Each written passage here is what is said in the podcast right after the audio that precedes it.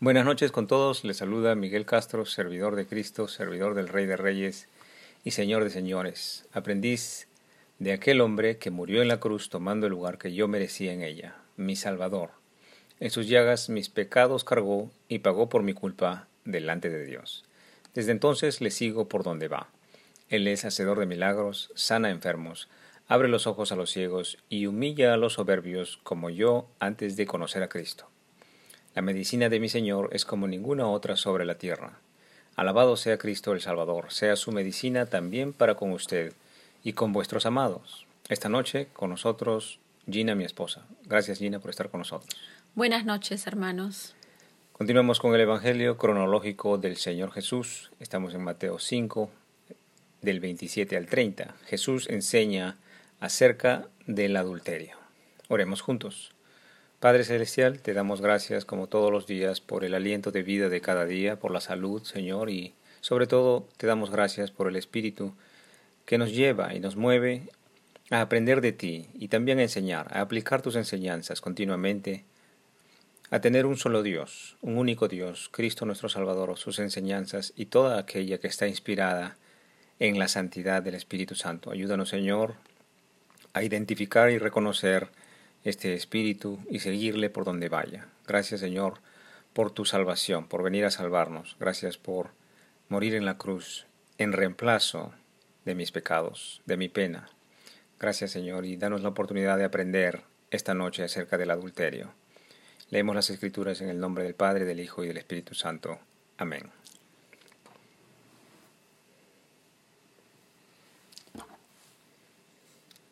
Mateo 5 del 27 al 30. Oísteis que fue dicho, no cometerás adulterio.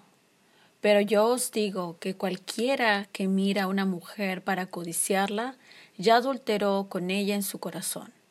Por tanto, si tu ojo derecho te es ocasión de caer, sácalo y échalo de ti, pues mejor te es que se pierda uno de tus miembros y no que tu, todo tu cuerpo sea echado al infierno. Y si tu mano derecha te es ocasión de caer, córtala y échala de ti, pues mejor te es que pierda uno de tus miembros y no que todo tu cuerpo sea echado al infierno. Gloria a Dios por su palabra. Ah, leamos tal como lo enseña la Escritura en el Antiguo Testamento. Levítico 20:10 si un hombre cometiere adulterio con la mujer de su prójimo, el adúltero y la adúltera indefectiblemente serán muertos. Gloria a Dios. En la ley judía del Antiguo Testamento, tal como hemos leído en el Levítico, el adulterio era penado con la muerte. Este es el caso registrado en Juan 7:53, el caso de la mujer adúltera que estuvo a punto de morir apedreada en manos de los judíos. Sin embargo, el Maestro le salvó de la muerte porque el Cristo ha venido para salvación y no para condenación. El Maestro enseña en esta oportunidad que los fariseos querían aplicar la ley a la adúltera, ¿no? Estos mismos maestros, estos mismos fariseos que querían aplicar la ley a la adúltera, también estaban en pecado, también habían cometido pecado y por lo tanto estaban también muertos espiritualmente tanto como la mujer adúltera. Y por lo tanto, ¿cómo puede un muerto juzgar a otro muerto? Es así que los judíos, que exigían la muerte de la adúltera, reconocieron su propia muerte espiritual en pecado y no pudieron lanzar la piedra a la mujer para condenarla, porque el pecado es muerte. Preguntémonos, ¿Cómo sabemos que los que perseveran en el adulterio no verán el reino de los cielos? 1 Corintios 6, 9. ¿No sabéis que los injustos no heredarán el reino de los cielos, el reino de Dios? No erréis, ni los fornicarios, ni los idólatras, ni los adúlteros, ni los afeminados, ni los que se echan con varones. Gloria a Dios. La escritura es clara que los adúlteros no heredarán el reino de Dios, como también no están bajo la gracia del reino de Dios en el momento. Mateo 19:9 Y yo os digo que cualquiera que repudia a su mujer, salvo por causa de fornicación, y se casa con otra adúltera, y él adultera, y él que se casa con la repudiada adultera. El adulterio es un pecado muy serio delante de Dios.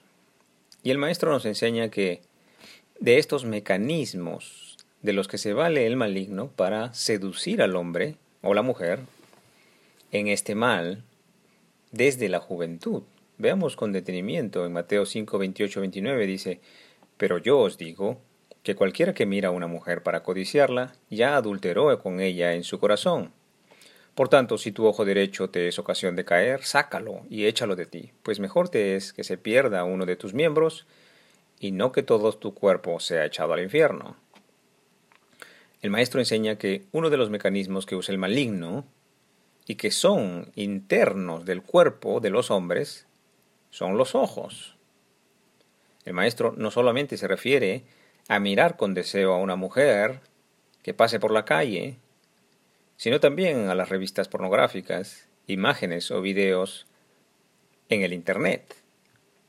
Esto ya es adulterio, como lo enseña el maestro, no solamente contra la esposa si es que está casado, principalmente es adulterio contra Dios Altísimo, que es lo más serio del pecado. El maestro enseña que el hombre ya comete adulterio con el pensamiento de codicia y deseo sexual. Inclusive, si esta mujer a la que se refiere el maestro, la que se codicia, que es el deseo sexual incontrolable, es la propia esposa, la propia mujer. Si un hombre tiene deseo sexual por su esposa, por su mujer, un deseo sexual exacerbado que le esclavice, que le lleve a portarse violento o descortés o enojado, ¿estará siendo adúltero contra Dios? El maestro siempre enseña que otro de los también enseña que otro de los mecanismos que usa el espíritu del diablo dentro de los hombres y mujeres son los miembros del cuerpo, en Mateo 5:30 dice, y si tu mano derecha te es ocasión de caer, córtala y échala de ti, pues mejor te es que se pierda uno de tus miembros y no que todo tu cuerpo se echa en el infierno. El maestro enseña que los varones como mujeres usarán sus miembros para complacerse sexualmente, llamado también masturbación. La pornografía y la masturbación seductoramente y como sombra avanza, destruyendo el amor de sacrificio, se enfoca en la satisfacción personal antes que la paciencia y la tolerancia de una relación matrimonial. Se enfoca en la belleza física y no en la belleza espiritual a semejanza con el Salvador. Si un hombre o una mujer se dejan llevar por los ojos, se dejan llevar por sus miembros, correrán alto riesgo de, de deteriorar su relación como pareja y obviamente su relación con el Dios Altísimo está dividida, separada por el pecado. Pero recuerde, hoy es tiempo de arrepentirse y entregar su vida al Salvador, como yo lo hice, y pedir al Salvador, al Espíritu Santo, que le ayude en la batalla contra el maligno. Amén. El maestro no está sugiriendo una automutilación. Mutilarse la mano o los ojos no sana el deseo de lujuria, no sana la codicia, Solamente el arrepentimiento y entrega de su vida a Cristo en sus rodillas, en su oración, puede sanar el corazón de estos deseos malignos. Solo Cristo puede vencer al diablo dentro del hombre en arrepentimiento y constante oración por el poder del Espíritu Santo que empieza a vivir dentro del hombre. Sin embargo, el Maestro nos enseña la severidad, la seriedad el costo de este tipo de actos, pornografía y masturbación, y alerta que al no entrar en el cielo, los hombres naturales habrían deseado no tener manos y ojos para pecar. Pero repitamos, no es necesario la mutilación, sino arrodillarse constantemente ante Cristo y pedirle perdón y su Espíritu Santo, pedirle su Espíritu Santo para luchar contra esta tendencia pecadora del hombre que viene del maligno y para vencer al maligno se necesita a Cristo. Lo enseña el Maestro, lo que es imposible para el hombre es posible para Dios. Ahora revisemos otro aspecto del adulterio que aprendemos del Maestro Galileo. Leamos. Salmo 106, 39. Se contaminaron así con sus obras y se prostituyeron con sus hechos. Gloria a Dios. El maestro a través de los salmos enseña que hay hechos que son como prostitución, que hay obras que son como fornicación ante Dios, por supuesto. ¿No le parece que esta forma de expresarse del Espíritu Santo en los salmos se refiere a una prostitución espiritual de los hombres? Es decir, a una fornicación del hombre con un conocimiento falso? Pongamos un ejemplo. Si usted miente con frecuencia o da falso testimonio con frecuencia, se puede decir que usted ama dar falso testimonio. Pero si usted ama dar falso testimonio, ¿estará siendo fiel a la verdad? ¿Estará siendo fiel a Cristo? ¿O en todo caso estará siendo usted adúltero a la verdad?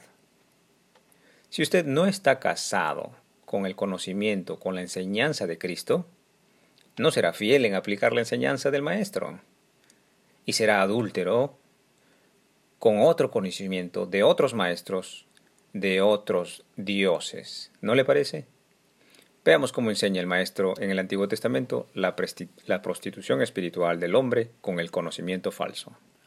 Oseas 5:4 no les permiten sus malas obras volverse a su Dios.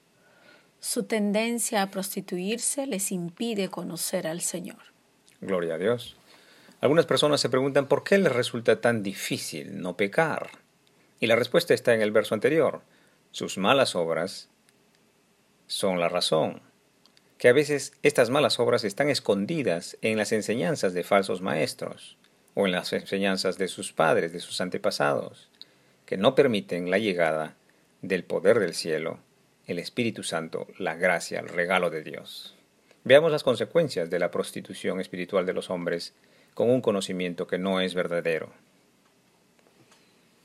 Ezequiel 20:30 Por tanto, adviértele al pueblo de Israel que así dice el Señor omnipotente. ¿Se contaminarán ustedes a la manera de sus antepasados? Y se prostituirán con sus ídolos detestables? Gloria a Dios. Mi consejo, amigo, no ame las representaciones, imágenes, esculturas, vestidos, adornos de oro y de plata. Todos estos son mentira, no enseñan y son distracción.